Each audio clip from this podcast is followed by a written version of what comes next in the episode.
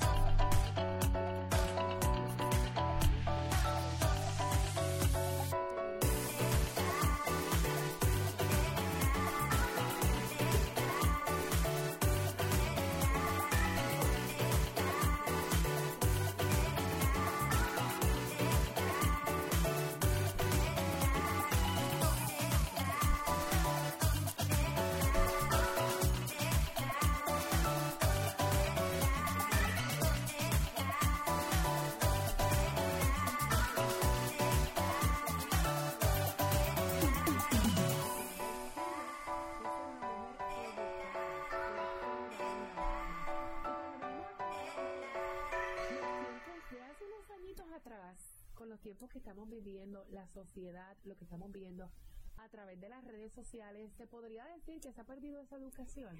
cambió. No es que se ha perdido, sino que cambió. Mira, te voy a, voy a utilizar algo físico y lo vas a entender. A mí me gustan mucho los, la similitud de las cosas, porque uno se la puede imaginar mejor. Yo hace muchos, muchos años le hice un- una entrevista a una mujer política de la Argentina que cumplía 100 años, Alicia Moró de Justo. Ya falleció, por supuesto. Y en ese momento le pregunté lo mismo que me estás preguntando. ¿Cuál fue el cambio de la mujer en su tiempo, cuando usted comenzó a hacer política? Ni siquiera había votación femenina cuando ya comenzó. Y ahora. Y entonces la señora, chiquitita, arrugadita, una pasita, claro, pero muy inteligente, una de las primeras médicas de la Argentina, me dijo, mire por la ventana, estábamos en un planta baja, o sea, primer piso de acá. Y entonces dice, mire, fíjese cómo caminan las mujeres. Y me dice, en mi tiempo, las mujeres caminábamos con pasos cortitos, tiqui, tiqui, tiqui, y sin hacer ruido. Mire ahora, y es verdad. No, además, separan la pierna desde la cadera, la estiran a la pierna. Y acá estoy yo, están, esa palabra que no me gusta, empoderadas, están como em, con mucha fuerza. Y la mujer hoy en día tiene una cosa maravillosa, que es, se quiere más. Entonces, claro, si se quiere mucho y no le han enseñado nada, sale wild, sale salvaje a la, sociedad. Pero es que una cosa, o sea, en mi punto de vista, corrígeme. Esa educación hay que darla, porque tú puedes ser una mujer empoderada, una mujer que cuando pisa, pisa fuerte y llama la atención al caminar, pero eres una mujer de valores y una mujer educada.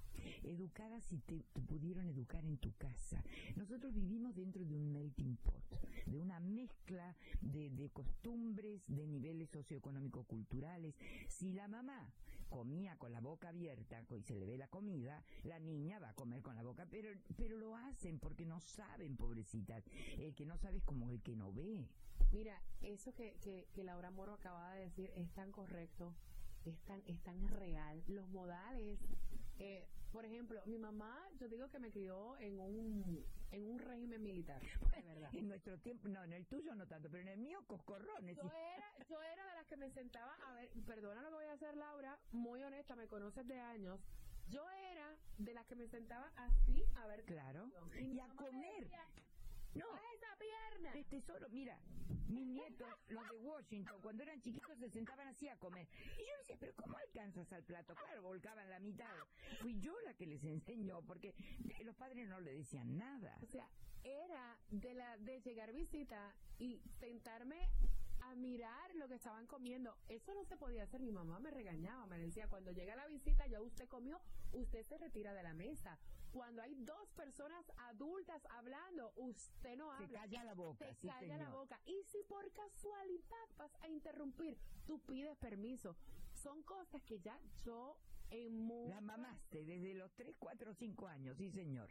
en muchas, o sea, de muchas maneras yo no la veo. Yo he visto personas en los restaurantes y ustedes me perdonan. O sea, yo he visto personas, Laura, en los restaurantes limpiándose con el absorbente No, peor. en la mesa. Peor, te digo algo. Si hay una cosa que marca asco, mucho, ¿verdad? sí, pero si hay una cosa que marca mucho el nivel, cómo se comportan socialmente, es revolear los cubiertos. Si yo tengo un tenedor acá, ¿por qué hasta en las series de televisión lo revolean y están hablando con el tenedor y con el cuchillo en la mano como si dirigieran la orquesta? Eso no se hace. Pero bueno, yo no pretendo que la gente tenga lo que se llama acá manners, o sea, las buenas maneras, pero que tengan una base mínima. Y te voy a decir por qué. Y esto presten mucha atención porque les puede cambiar la vida. Yo tengo cuatro hijos, ya todos son señores y señoras. No, señora tengo una sola, una mujer y tres varones. El mayor de mis chicos, gracias a Dios, no estuvo en la guerra, pero estuvo en Malvinas, no en Malvinas, en el ejército, en el tiempo de la guerra de las Malvinas, la estúpida guerra de Malvinas. Y cuando termina, yo lo veía tan decaído, se le había cortado la carrera de la universidad, tenía 18, 19 años, un chiquilín. Entonces yo viajaba en ese entonces a Buenos Aires, Canal 13, de- desde mi ciudad, Rosario, a hacer televisión. Y grababa en una tarde cuatro o cinco programas. Iba con mi bolso, en bus, entonces me leía completo el, el periódico. Y veo en la parte de sociales que un grupo de señoras paquetas, de esas señoras que hablan así. Las fresas, las fresas mexicanas, pero en Argentina también las hay, no le llama, le decimos las señoras de Barrio Norte, no las critico, tienen hasta una manera especial de hablar.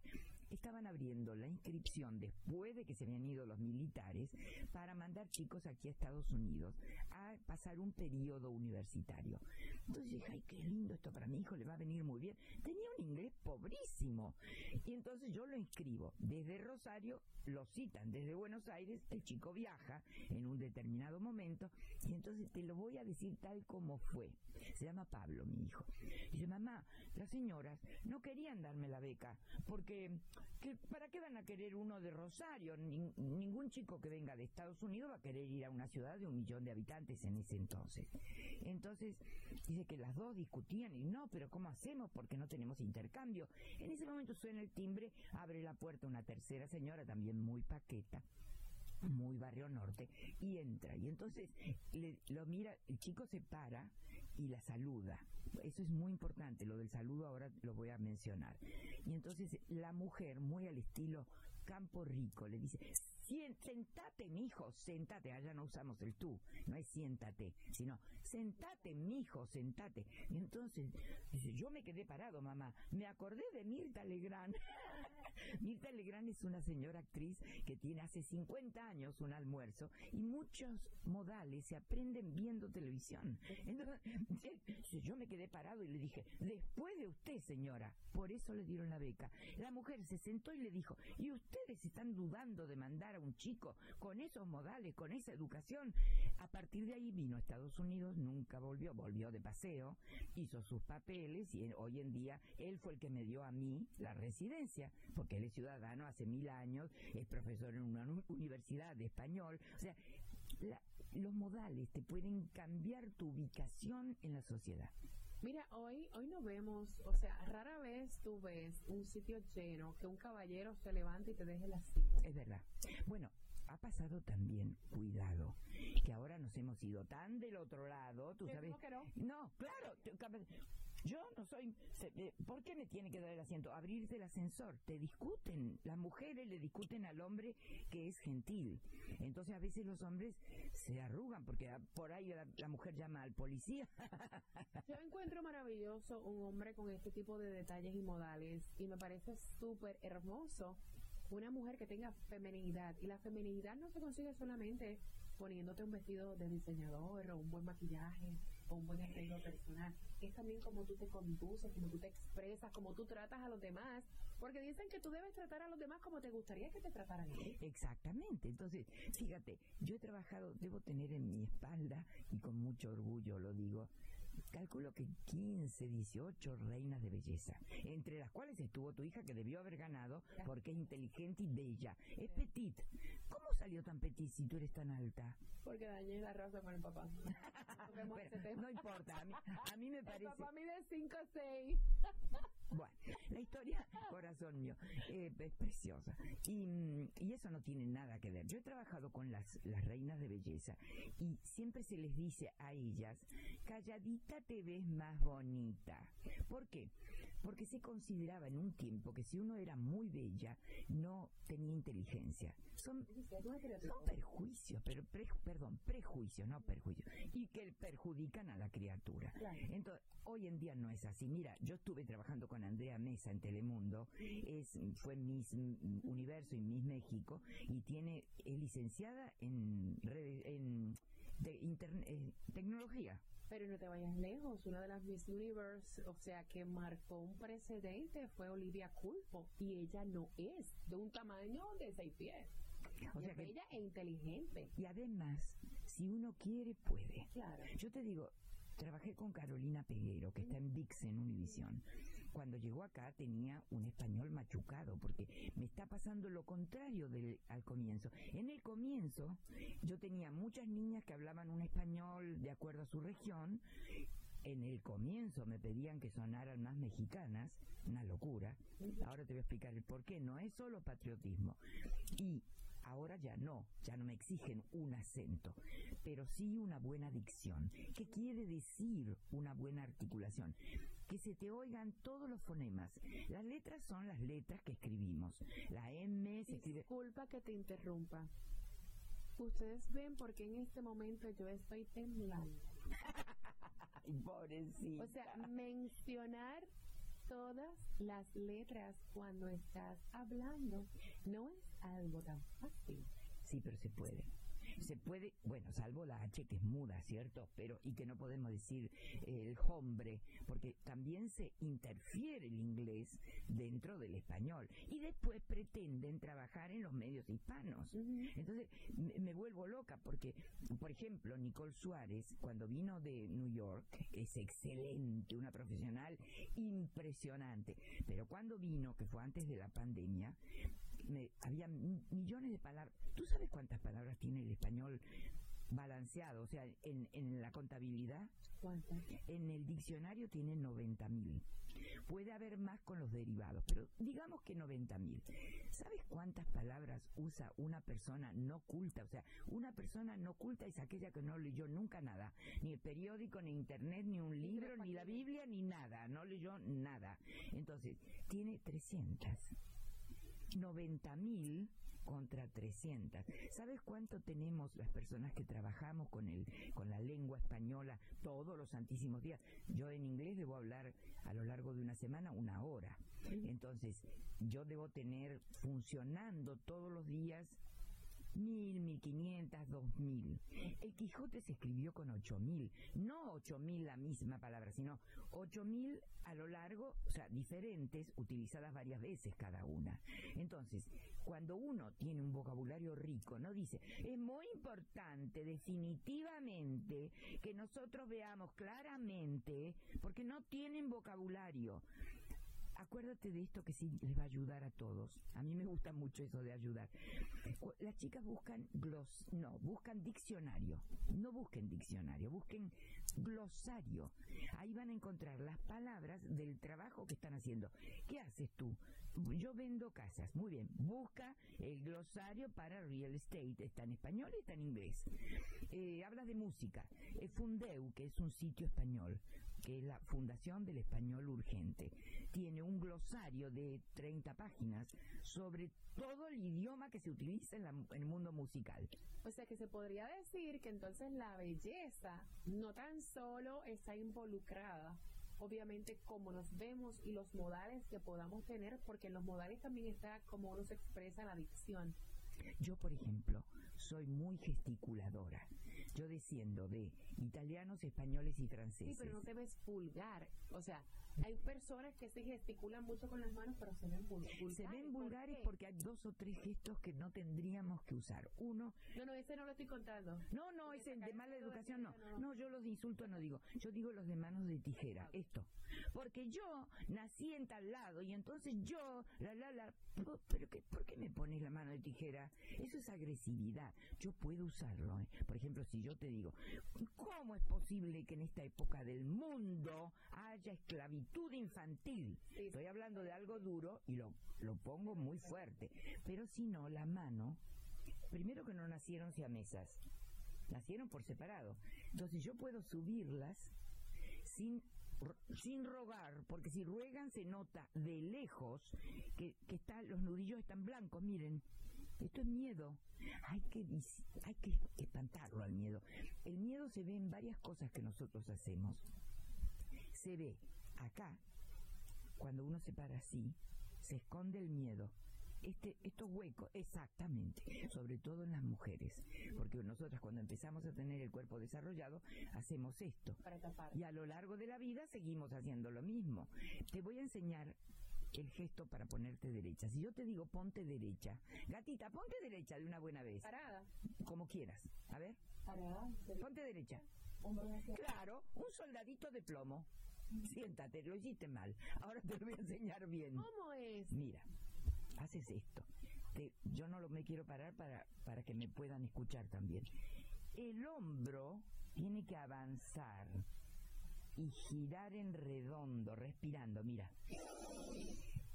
Gira, gira, gira, gira, gira, gira, gira, y llego. Los omóplatos casi se juntan. Cuando llego atrás, lo suelto y el cuello se te estiró un centímetro y medio. Y Oh, le wow. diste ¿Sabes qué? Ese detalle al padre de mis hijas le hubiera encantado. Te lo juro. Vive el hombre porque si no, si vive se lo mando. claro, porque... Ok, de- de- A ver, hazlo, hazlo. Vamos, Estoy aquí, de lado. Voy para, para mi cámara. para adelante. Ok, giro. No, primero te vas para adelante un poquito, respira.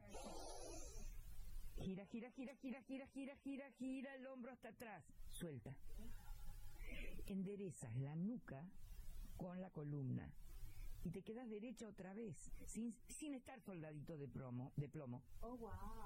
En- Es diferente en el modelaje, porque en la pasarela echamos los hombros hacia atrás. Es soldadito de plomo. todo es, es diferente. En pasarela, eh, muchas de mis chicas, me costó mucho trabajo no enseñarles, sino desenseñarles. O sea, hay una psicóloga muy importante que habló sobre qué pasó si no nos quisieron o si no nos quisieron como nosotros queríamos que nos quisieran. Normalmente una chica linda, pero que no se ha sentido querida y apoyada, o que a lo mejor le dieron mucho amor, pero a ella no le llegó, probablemente fabrique acá una Barbie de plástico, hueca, alta como ella, y se sumerge, se mete adentro. Y entonces después la ves que habla así, y que es una fake total, porque la chica lo que hace es tratar de ser perfectita. Y cuando uno es perfectito es una estúpida. No, no, es que no hay perfección. Además no te quieren si eres perfecta. La gente que ve televisión, ¿cuánto, cuánto piensas tú que una persona ve promedio por día televisión? Mucho, No dime. tengo idea. Entre 3 y 4 horas. Oh, wow. Cada vez menos. Los jóvenes ahora están con el TikTok y con las podcasts y con los... Claro. Bueno, y bueno, eso, eso ha hecho un cambio en la comunicación.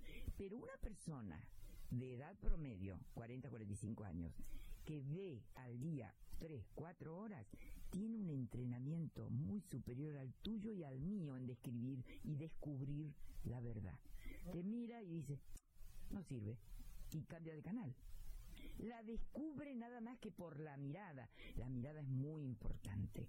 Si yo quiero vender simplemente esta lapicera, con mirarla, yo hago una conexión con el producto. Entonces, yo no puedo, salvo que venga por corte de cámara, ¿cierto? Porque si me la muestran por corte de cámara, yo diré, qué maravilla, me cambió la vida. Pero Laura, entonces has dicho una cosa muy importante porque, discúlpame, eh, la perfección no existe. No. O sea, el tratar de ser perfecta suena hasta ser un poco estúpida, como dice, ¿no? Estúpida. perdonando Un estereotipo. la expresión. Pero sin embargo, lo que estamos viendo a través de las redes sociales en esta generación, con lo que están creciendo la juventud de hoy en día, la generación Z, es con esa perfección que es estúpida y no es real. Pero cielo, si las chiquitas cumplen los 15 y en vez de pedir la fiesta de 15, le piden a la mamá las siliconas, que después se las tienen que sacar. Yo tengo por lo menos cinco que en este momento famosas se las tuvieron que sacar porque les estaban intoxicando el cuerpo. Entonces, número uno, estoy en contra de las siliconas, salvo que sea una operación de recuperación, como cuando tienes cáncer. Bueno, si uno quiere ponerse algo, eh, eh, cada mujer quiere ser como quiere ser. Pero en el caso de pómulos, labios, eh, cola, la cola, la Mira, cola. casualmente No estaba- tuve en terapia intensiva. Mira, casualmente yo estaba comentando en, en el show de radio, ¿no? Estábamos hablando de una mujer que se había hecho 10 operaciones en el trasero. Es de Brasil, de apellido Pam- Pamplona. Y entonces le estaba trayendo, sí, casualmente Pamplona. Hay una torta pamplona, se puso la torta pamplona. Se la puso en el trasero. Y entonces ahora estaba teniendo problemas de mala circulación y casi no podía caminar. O sea, ¿cuál es la fascinación de una perfección que a la larga no es perfección? O sea, porque tener el, el trasero, y ustedes me, me disculpan, no estamos criticando, pero hacerse 10 cirugías, poner Kardashian, eh, eligen un modelo. Claro, eligen un modelo humano y después lo peor de todo es que van envejeciendo, como yo. Pero Ahora acá. que, eh, eh, no, y, y tienen esta tiranta así que no se le mueven ni los labios, ni los ojos, ni nada. Pero las manos hechas, las manos por ahora no se pueden arreglar. Y la joroba de la columna no la pueden arreglar. Y entonces, ¿para qué todo eso? Todo eso es un es forzar a la naturaleza. No, y que al final del día, yo creo que la mejor belleza que una persona puede tener es su, su belleza en realidad, porque como estamos viviendo hoy en día, tú eres única, diferente y especial. O sea, ¿cómo te ves? Hoy en día tú ves las mujeres y son todas como con la misma nariz, el mismo prototipo de boca. ¿Por qué yo me tengo que perfilar mi nariz? Mi nariz, o sea, no es muy perfilada, pero es mi nariz. Dios Claro. es esta nariz. Yo soy Claro. esta nariz. No, y te digo, con respecto a la- a la- al habla, tú cuando dices buenos días y saludas, yo descubrí inmediatamente que tú tienes un colaborador argentino. Ni siquiera lo escuché en una oración entera. Escuché el buenos días y yo te dije, es argentino. Tú llevas un pasaporte en tu boca y lo llevas en tu cuerpo. La mezcla nuestra de razas es una maravilla. ¿Por qué Europa se queda admirado con nosotros? Hicimos el boom latinoamericano de literatura, hicimos una revolución. Nosotros al principio, toda Hispanoamérica imitaba a Europa. Nosotros en un determinado momento, años 50, 60, empezamos a escribir como somos nosotros, mezclando fantasía y realidad. Y al mío, ay, me dijiste que me pintara los labios, no me pinté. No, porque ves preciosa, perfecta. Bueno, me acordé ahora. Bueno, entonces, algunas palabras que son la base de que te vaya bien en la vida. Por favor, gracias. ¿Me permite? ¿Puedo? Si tienes más confianza, ¿puedo? Con eso ya entraste a, una, a la sociedad. Laura, es tan interesante eso que acabas de decir, porque yo acostumbro dar mucho las gracias. Gracias, gracias por ayudarme. Eh, lo tengo como innato y es parte de la educación que me dio mi mamá, pero Claro. he estado con personas que me han dicho, ay niña, pero que muchas gracias. O sea, ya la, ya, Sí. ya la gente como que lo ve, como que too No te saludan ni en el ascensor. Oh, Pasas así, pero- haces un, un- con la cabeza en un condominio como el mío y ni siquiera el movimiento de en el cabeza. ascensor, pero no hay cosa más horrible que tú montarte en un Uber y decir, hola, buenas tardes, y ni te hablan. por Sí, hay una cosa más horrible. Me, ¿Sí? estoy en desacuerdo. ¿Cuál? En el protocolo de la- lo que hablamos, nosotros usamos la voz, pero la voz no es solo la voz, tú lo sabes mejor que nadie. Nosotros usamos los tonos, usamos el volumen, que a- acá hay gente que grita. Tú vas a, a un negocio cualquiera y sabes quién es turista y de dónde es, porque te parece que esto me conviene, a los gritos pelados. Estás en un restaurante. Oye, tú sabes lo que es que fui allá y no me aprobaron lo que fui a buscar del niño y uno dice, pero Ya lo ¿por qué está hiciste, ya la catalogaste. Yo, no es que uno discrimine, pero uno dice, ¿por qué grita esta persona? ¿Por O qué? están con el teléfono, Laura. Sí, ajá.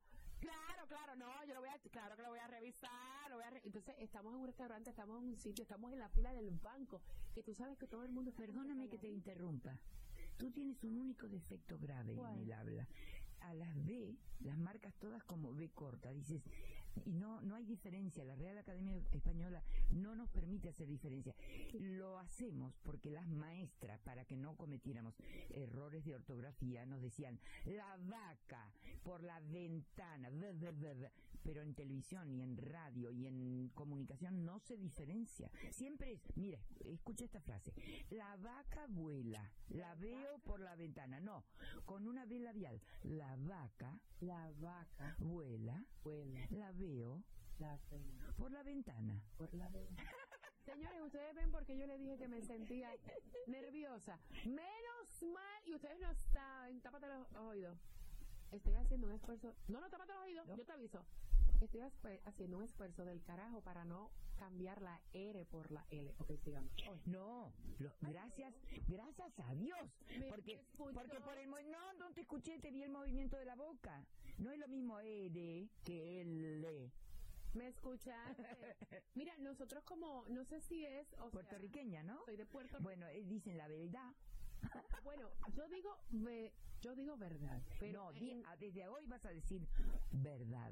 verdad. Sí. Pero sí tengo eso que me acabas de decir, no muchas personas lo notan. Tú sí porque eres una experta que lleva más de Eh, son 30 años, como- Es tu trabajo eh, eh, trabajar y yo pensaba que me iba a comer, iba a cambiar la R por la L que es típico en Típico nuestro en país. ustedes, sí. Sí. Pero que me hayas dicho lo de la B. No, lo otro no, ni lo noté. Lo otro no lo noté, te lo juro, lo has corregido. Seguramente lo hacías. muy grande. ¿Viste lo que te dije antes del tono mexicano? Sí. La gente hace discriminación y dice, claro, como se creen que la raza y todo. No es por eso, no sean necios, piensen en la historia. Cuando termina la guerra, cuando, las guerras imponen cosas, cultura, idioma, maneras de vivir. Terminó la guerra, los americanos ocuparon el mundo. Empezó el inglés a ser el idioma internacional y no el, el, el francés. Es más difícil el español que el inglés, eso dicen. Pronunciar bien el español. Mira, si tienes buen oído cualquier idioma, hasta el ruso, hasta el húngaro, que es terrible, el húngaro, es- no, no había traductores en la comunidad europea porque no conseguían traductores. De- Viste que tienen que tener un traductor de cada uno de los idiomas. Laura, tú eres, tú eres como leer el Wikipedia. Ella sabe de todo un poquito. Ven acá, ¿conoces otros idiomas? ¿Hablas otros Estudié- idiomas aparte del español, el inglés y el argentino? No, che, ¿qué te No, querés? ¿Qué querés vos? Que yo no hable en otro idioma, por supuesto. Estudié dos años italiano, pero se me interfiere ahora con el inglés. Estudié latín cuatro años, ¿sí? En letras estudia latín. Bueno, pero no hablemos de mí. Hablemos de No, esto. no, pero es que quiero saber si... Lo de México. No, no, no, no. No importa, de mí no. Total, yo no busco novio. Entonces, mira. Yo pido, por favor. Por favor. Por favor. Si yo, si yo llego a tirarme aquí un por favor a todos los que me están viendo, Me ella voy, me levanto cae me la voy. silla, se va. Por favor. Bueno, no, lo que quiero es que nosotros entendamos que antes que nos oigan la palabra, ¿qué oye un niño o un perro? sonido. Claro, la intención, el matiz. Entonces, niña, nosotros usamos el aire para hablar, para decir gestos vocales. Y yo te digo, te estoy diciendo que no. Y si te digo, mmm, te estoy Oh, que diciendo, rico. qué lindo, qué chuca, ahí está Jerry, qué aprobación, churro. aprobación. O estoy diciendo, "Mm", me quedé en la mitad. Hay muchos gestos vocales que nosotros utilizamos y que en realidad emitimos a lo largo de un día más o menos unas 36 emociones. Pero no te las voy a decir porque es un catálogo imposible. Pero en cambio, sí te puedo decir las seis básicas, que son alegría. Buenos días, aquí estoy con la gatita en un día maravilloso. ¿Cómo dices tú algo alegre? Sí, sí, ah, no, así mismo. Y, y la emoción es totalmente importante. To- ahí se me fue una. Dije total, ay Dios mío. Es totalmente importante. ¿Por qué? Porque no es lo mismo. Buenos días. A decir, buenos días. Es como que no quiero estar aquí. Cinco nada más. Sí, Nos ya. quedan cinco. Sí, ya Ufa. nos los contaron. Oh. ¿Qué dijiste, Laura? Ufa. Ah, ok. Sí, guau, ¿cómo hemos cambiado? ¿Cómo hemos- Ok. Entonces, las, cin- las seis emociones básicas son alegría, tristeza, que por supuesto puede tener una gradación de 1 a 10. Si yo estoy un poquito caída, es muy diferente que estoy deprimida en el quinto subsuelo. O sea, o sea, depende de lo que yo estoy manifestando. Falleció ayer fulano de tal, bueno, no digamos nadie. Entonces, alegría, tristeza, sorpresa, que es neutra. ¡Ah! O ¡ah! son dos, dos actitudes diferentes en la misma emoción. Sorpresa, miedo, que puede ser un ligero temor o pánico. ¿Te das cuenta la gradación? Claro. Y eso lo damos con el tono, con los matices. Y hay una última que es desprecio o asco. Cuando entro en un lugar que no me gusta, frunzo acá. Aunque... llega el marido, después de la hora del trabajo, desprecio, asco. ah, yo, eso, ese gesto entonces lo perdí hace 20 años.